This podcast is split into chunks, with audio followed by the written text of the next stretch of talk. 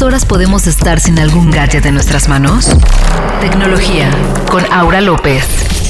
Amo Twitter. Fue el mensaje que publicó el domingo pasado Jack Dorsey, fundador y CEO de Twitter. Horas después anunció su renuncia. Sí, en un tuit. Como si fuera un capítulo de la serie de televisión Succession. Pero sin el desastre familiar, los mensajes encontrados de Dorsey aparentan una estrategia orquestada tiempo atrás. Si esto fuera una ecuación matemática, en términos simples, estos son los equivalentes en la industria tecnológica. Mark Zuckerberg es igual a Facebook, Steve Jobs a Apple, Jeff Bezos a Amazon, Elon Musk a Tesla y Jack Dorsey a Twitter. De ahí la importancia del por qué todo mundo está hablando de esto. Pero, ¿qué significa su renuncia? ¿Por qué se dio? ¿Esto me afecta de algún modo como usuario? Un breve contexto. La red social que surgió como una plataforma de microblogging en 2006 ha tenido una larga evolución. Fundada por Biz Stone, Ivan Williams, Noah Glass y Jack Dorsey, su historia pasó de ser la mejor startup en el festival South by Southwest en 2007 y buscar fondos de inversionistas para tener mayor crecimiento a que quitaran a Jack Dorsey del puesto de CEO un año después. Esto en 2008 por no lograr que la plataforma funcionara como debía. ¿Se acuerdan que en 2009 el actor Ashton Kutcher. Estaba metidísimo en el mundo de las startups tecnológicas y retó a CNN, uno de los medios de comunicación más importante de Estados Unidos, para ver quién conseguía más rápido un millón de seguidores en Twitter. Antes nadie tenía un millón de seguidores y él fue el primero en lograrlo. Pues obviamente, como se los acabo de decir, ganó Ashton Kutcher. Y esto fue uno de los momentos clave para que la red social creciera. Pues la reina Midas, también conocida como Oprah Winfrey, entrevistó a uno de los fundadores de Twitter, en aquel entonces Ivan Williams, y de ahí el uso de la red social explotó. Además, fue muy doloroso para CNN ver cómo este artista le había ganado el tener un millón de seguidores y justamente fue un anuncio de lo que le esperaba a los medios en este nuevo formato.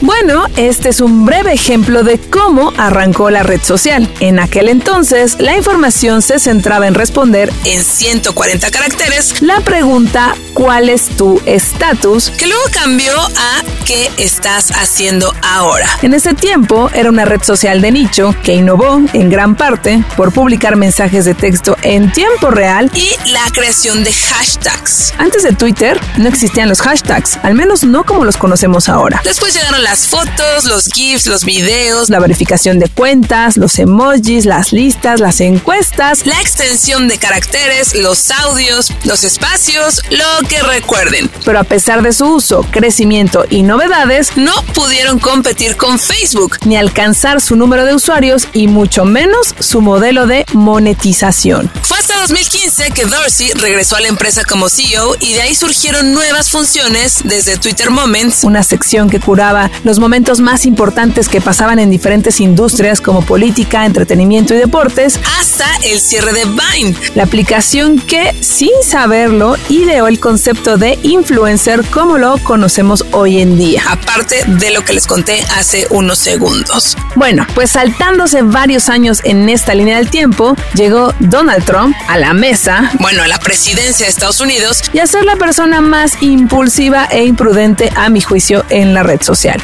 Y ahí sí se notó el aumento de los aspectos negativos de la plataforma. Desde el troleo intenso, la organización de campañas para posicionar tendencias y la agenda política, así como la difusión de noticias falsas, entre otros temas. Esto llevaría a Dorsey y a casi todos los CEOs de las empresas tecnológicas a testificar ante el Senado de Estados Unidos. Ok, todo ese resumen, se los digo, como un breve recordatorio de lo que ha pasado en este tiempo y la importancia de este personaje en la red social.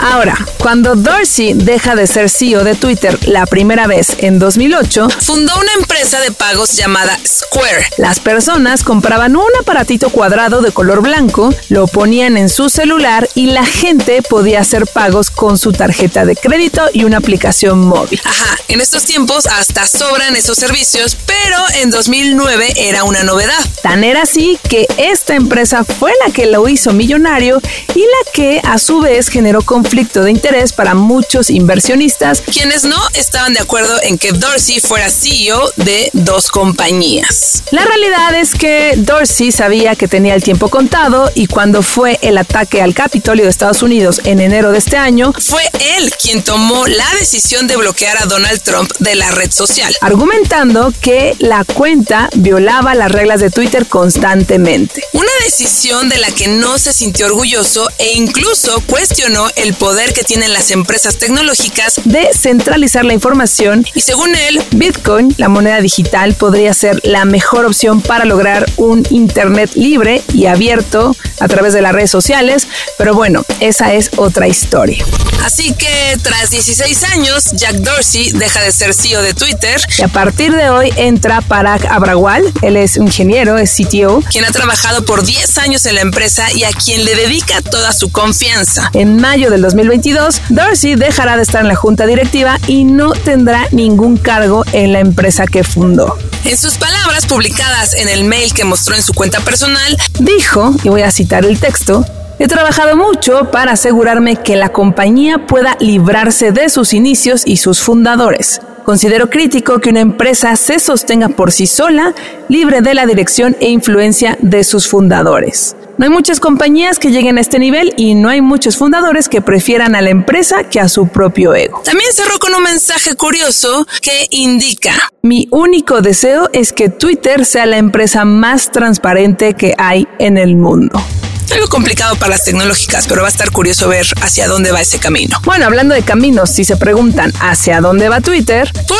ahora a buscar la forma de hacer dinero. No en balde, en junio de este año, Canadá y Australia pueden usar Twitter Blue. El servicio premium que le da funciones especiales a los usuarios a través de una suscripción. Como tener bookmarks, modo de lectura. Y la más cotizada por muchos, el poder deshacer tweets sin que dejen huella en la red social. Aparte de lo platicado aquí. Y por sus extraños hábitos de vida para muchos, desde hacer meditación vipassana por dos horas al día, ser vegano y comer una vez al día y estar en ayuno intermitente por horas, hasta haberse presentado a testificar el año pasado ante el Senado de Estados Unidos con una barba más larga que un rabino, Jack Dorsey es un símbolo importante de Twitter. Será interesante ver cómo le va al nuevo CEO Parag Abrawal y hacia dónde lleva a la compañía. Ya saben que me pueden dejar sus comentarios, dudas, sugerencias a mi cuenta de Twitter, arroba aura-bajo, y los y las invito a escuchar mi podcast Aura el Futuro, que está en Spotify o la plataforma que prefieran. Nos escuchamos la próxima semana. Tengan un excelente día.